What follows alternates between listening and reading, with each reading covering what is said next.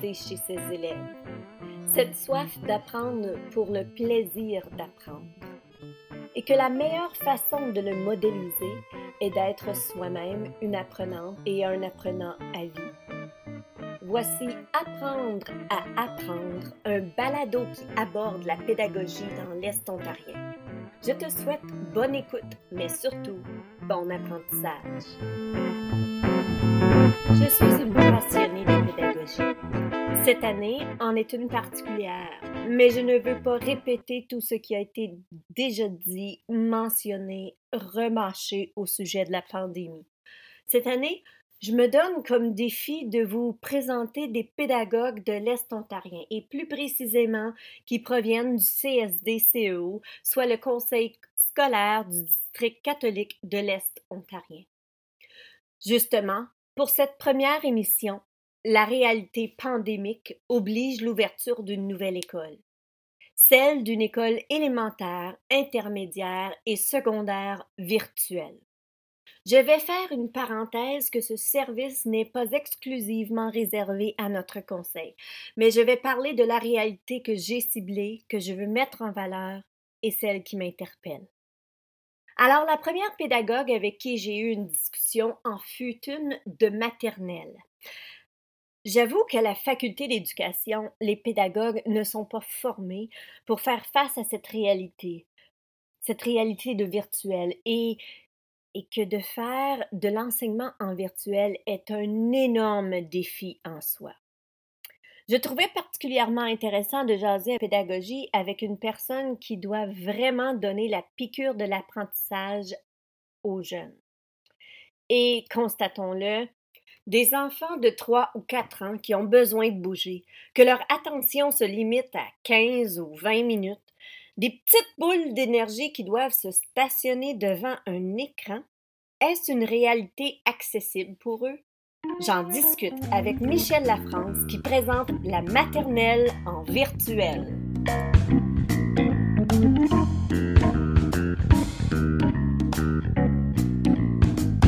Euh, c'est ça, donc mon nom c'est Michel Lafrance, puis euh, moi j'enseigne à l'école élémentaire catholique Saint-Victor, j'enseigne à la maternelle, c'est ma troisième année, sauf que cette année, j'ai euh, pris, j'ai accepté le défi d'enseigner la maternelle en ligne. J'enseigne euh, aux élèves euh, qui ont choisi de prendre le cours en ligne de la région d'Alfred.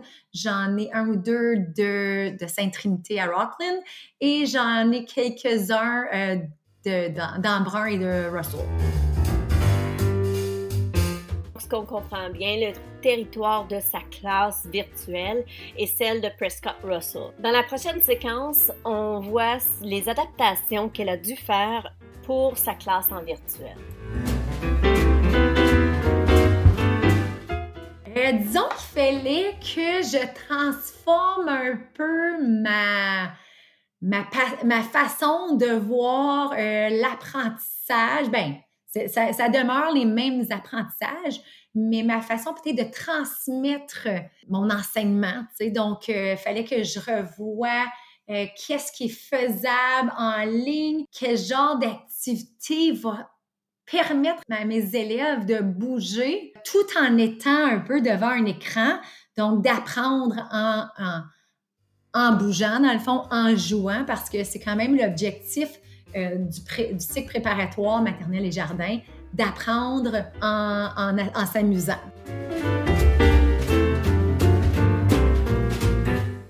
Trouve que Michel a saisi l'essentiel. Il parle de l'importance d'avoir les mêmes apprentissages. Ça, c'est inévitable, que ce soit en réel ou en virtuel, mais que l'adaptation se fait plus dans le format, dans la façon de transmettre le message. Au-delà de la maternelle, je crois que ça s'applique à, à tous les paliers euh, quand on passe au virtuel. Je ferme les yeux puis je tente de m'imaginer à quoi ressemble une maternelle en virtuel. Hmm. Une chance que Michel est là pour pouvoir m'égayer. C'est sûr que le, ministère de l'Éducation euh, dit que le matériel, c'est que l'école est gratuite en Ontario. Donc, euh, on ne peut pas nécessairement forcer aucun foyer là, nécessairement d'avoir du matériel spécifique, mais on a quand même envoyé une liste de matériel suggéré, mais des choses quand même assez de base, comme des crayons, euh, comme effacés, bâtons de colle, des choses comme ça. Puis, quand, puis on, dit aux, parents, quand votre enfant, si jamais vous n'avez pas le matériel, par exemple un dé, bien on, on, essaie toujours de donner une deuxième option. Par exemple, leur envoyer un dé à juste à fabriquer, ou fabriquer nous-mêmes un dé à la main. Donc, en même temps, ils apprennent à compter en le fabriquant, ils, apprennent à tenir leur crayon en, faisant les petits points sur les dés, ils apprennent à utiliser leurs ciseaux pour la motricité fine. Euh, donc, euh, c'est ça. Puis, euh, ben, on était chanceux parce que quand même, le, conseil scolaire, probablement en raison de, l'argent qui nous est donné par le ministère de l'Éducation de l'Ontario, peut aussi remettre des outils technologiques, un prêt, faire un prêt aux familles qui nécessitent un autre outil technologique. Donc, au niveau de la technologie, c'est quand même, là, on s'assure que tous les enfants, c'est possible pour eux d'utiliser euh, un Chromebook ou quoi que ce soit pour avoir leur enseignement en ligne parce qu'il y a des familles qui ont deux, trois, quatre enfants en ligne. Euh, c'est sûr qu'on a des parents qui font plus de un à un, donc on a l'appui beaucoup de nos parents.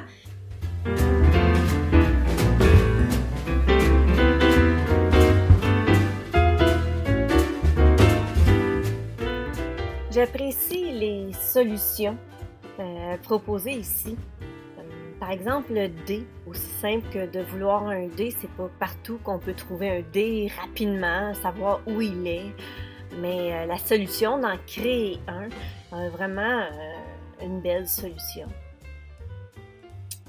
L'autre élément qui retient mon attention, c'est l'importance des parents. Euh, jamais j'ai pensé que l'éducation remplaçait les parents, mais euh, ce qui est intéressant, c'est la complicité entre les parents, l'élève et l'enseignant. Ce trio-là qui crée une force incroyable dans l'apprentissage de l'élève en virtuel. Dans le concret, un horaire ou virtuel, ça ressemble à quoi? Ça t'intéresse? Moi aussi. Écoutons Michel.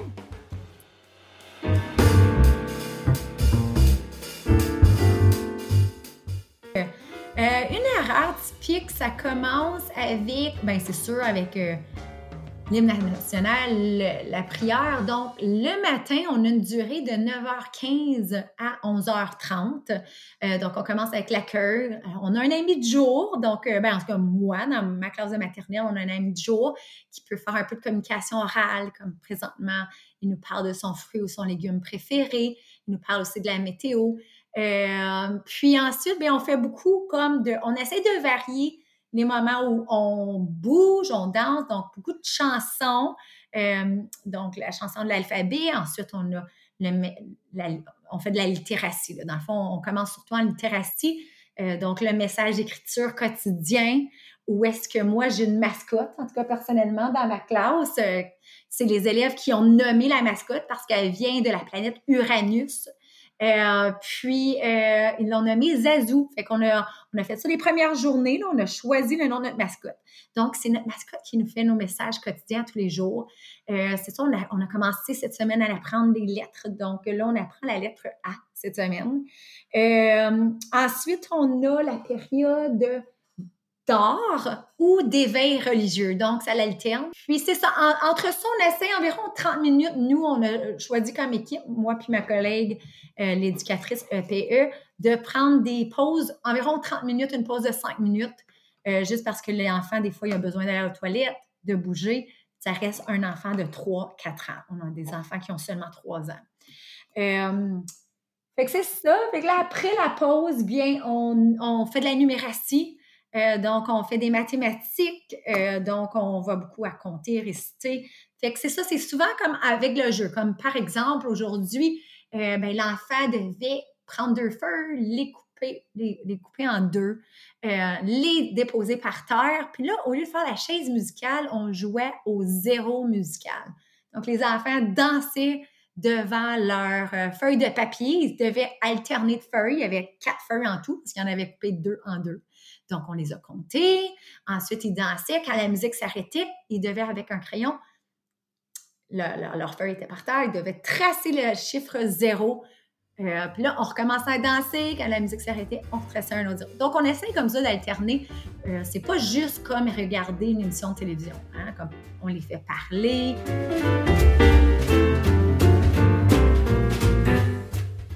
Il est vrai que les horaires se ressemblent, je vais avouer. J'aimerais ça essayer, en tant qu'élève, de jouer au zéro musical.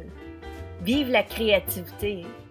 Dans la prochaine séquence, on, va voir les, nouveaux apprentissages et surtout le besoin de l'organisation euh, qui est toujours présent en éducation, mais encore plus avec le virtuel.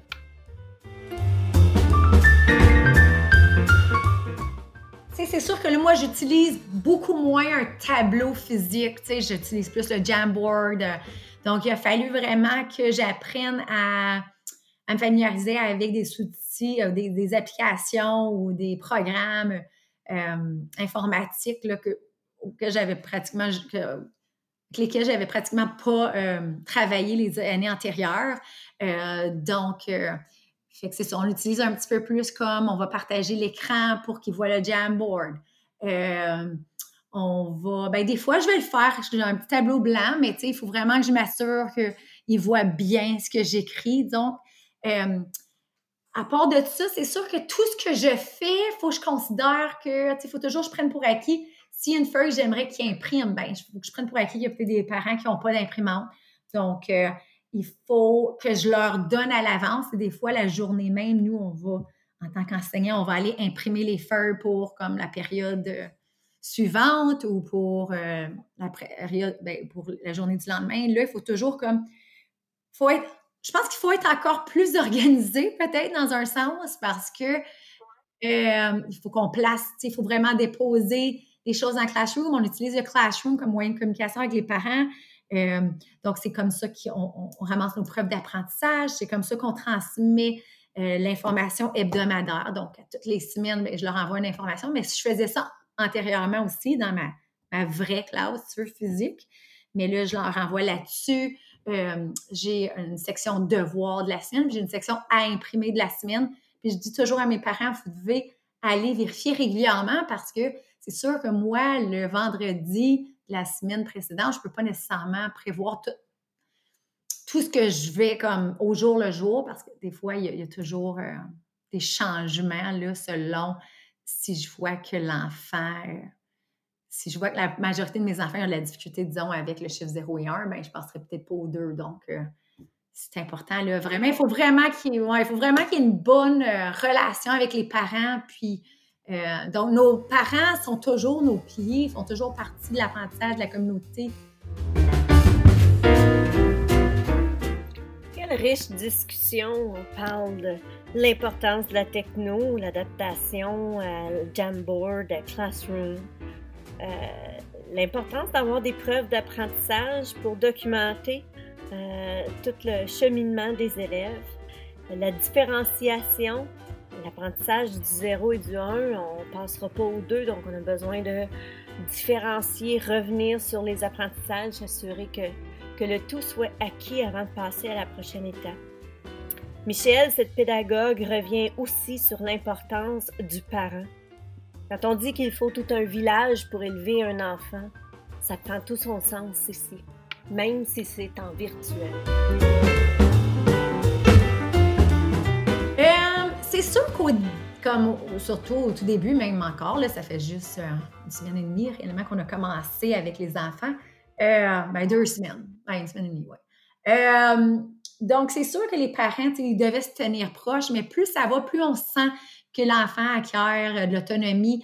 on leur dit, ben, le maman n'est pas là, mais pèse sur le petit bouton. Puis on dit aux parents, c'est de leur montrer comme ça, si vous êtes occupé à faire autre chose, va peser sur ton micro, va peser sur. Euh, fait qu'en même temps, mais ben, ça fait un petit peu de, langage, d'apprendre du vocabulaire.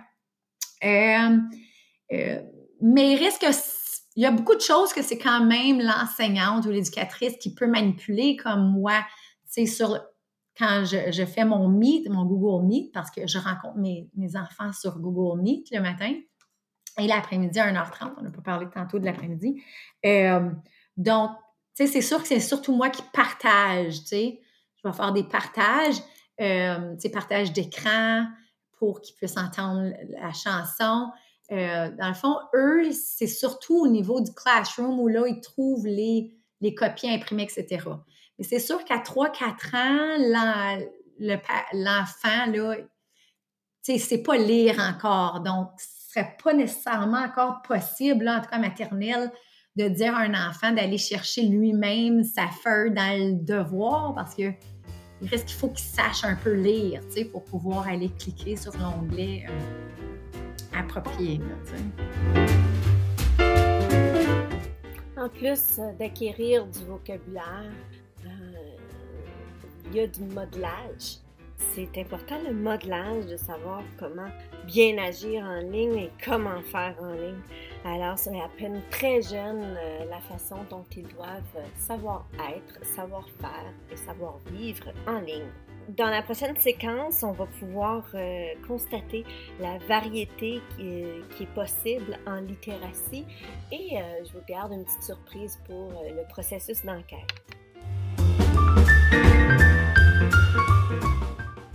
Oui, ben c'est ça. Ben nous, l'après-midi, donc après leur dîner, donc nous, ils ont leur période où ils joueraient en classe. normalement, il y a toujours des centres d'apprentissage.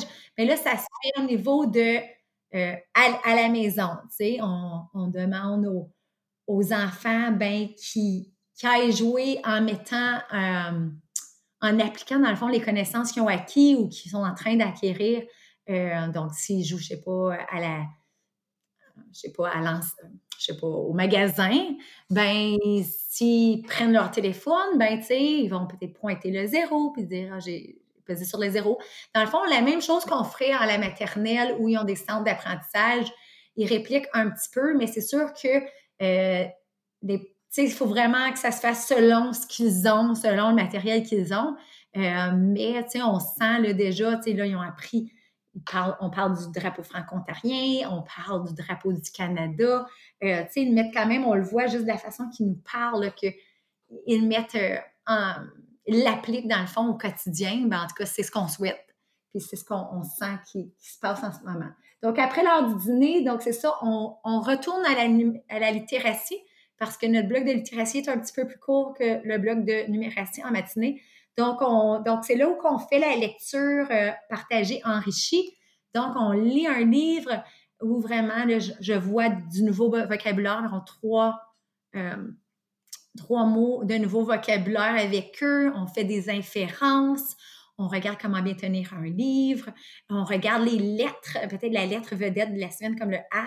Est-ce qu'elle se trouve dans le titre? Est-ce que notre A est différent? Peut-être que c'est un A qui s'écrit différemment. Donc, euh, on, on, intègre, dans le fond, nos, nouvelles, nos nouveaux apprentissages dans notre lecture. Euh, puis je le fais, ben, Parfois, j'utilise un vrai livre parce que c'est important qu'il voit un vrai livre, mais c'est sûr que quand j'utilise un vrai livre, il faut vraiment que je de ma caméra pour qu'il voit bien les images.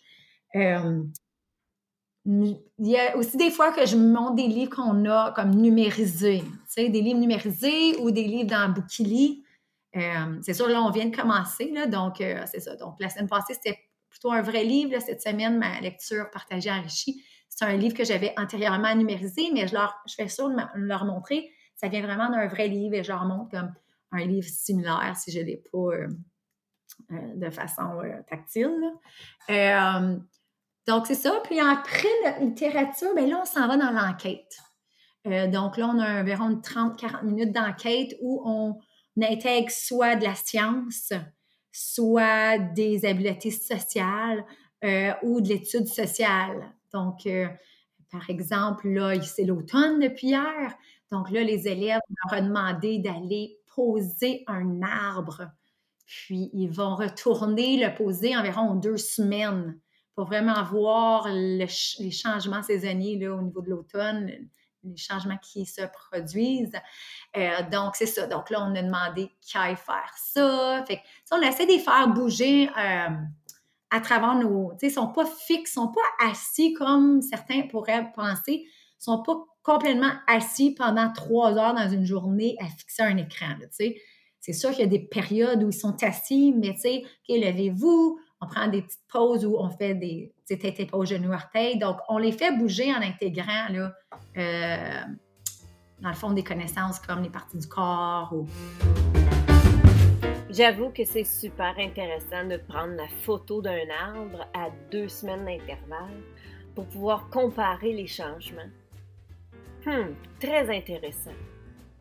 Et bouger, quel élément essentiel? Ma question du début est définitivement répondu. Maintenant, euh, le temps synchrone, asynchrone, qu'est-ce que ça veut dire euh, en virtuel?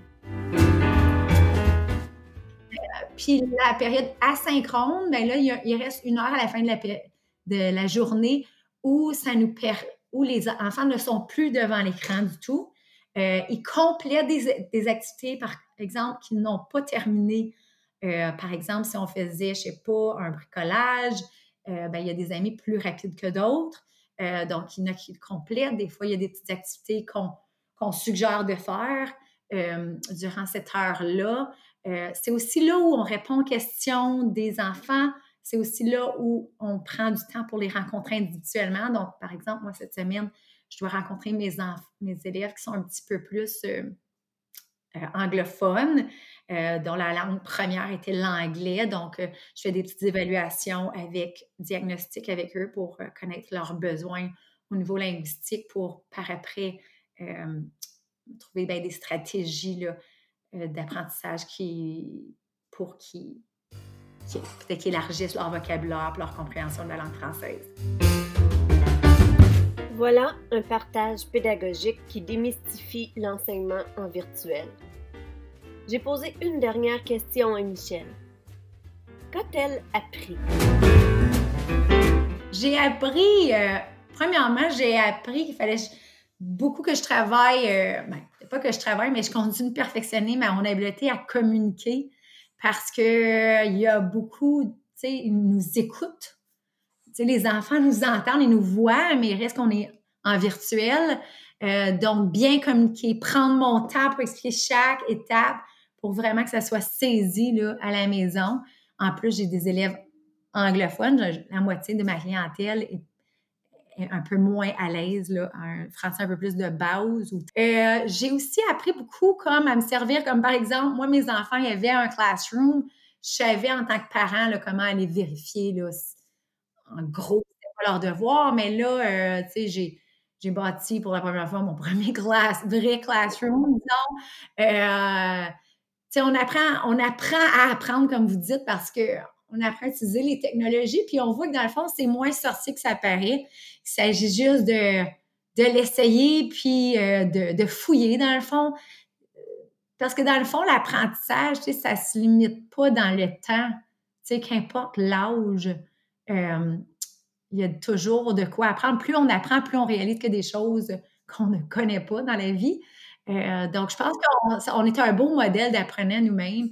Euh, puis, je pense que quand on ne connaît pas quelque chose, puis on l'apprend au fur et à mesure, on est encore plus en mesure de comprendre notre élève ou de comprendre notre parent, qui, dans le fond, qui font face à la aux mêmes difficultés un peu que nous.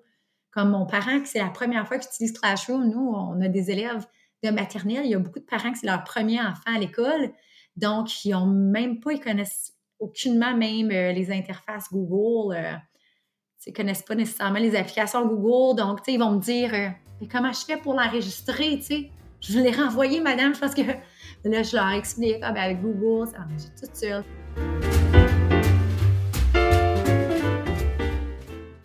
Et oui, la vulnérabilité est essentielle. Essentielle dans l'apprentissage, essentielle dans les relations, avec les êtres avec lesquels on interagit. C'est vraiment, un, vraiment un beau message de la fin. Mais avant de vous laisser, euh, deux petites choses. La première, j'aimerais revenir sur des paroles que Michel a dites dans cette dernière séquence. plus on apprend, plus on réalise qu'il y a des choses que l'on ne connaît pas. Nous sommes des beaux modèles d'apprenants nous-mêmes. Hmm. Merci Michel. Merci pour cette conversation. Maintenant, en guise de, de billet de sortie, toi, auditrice, auditeur, qu'as-tu appris? Et pour aller plus loin, que vas-tu faire avec cet apprentissage? je te souhaite de continuer d'apprendre à apprendre.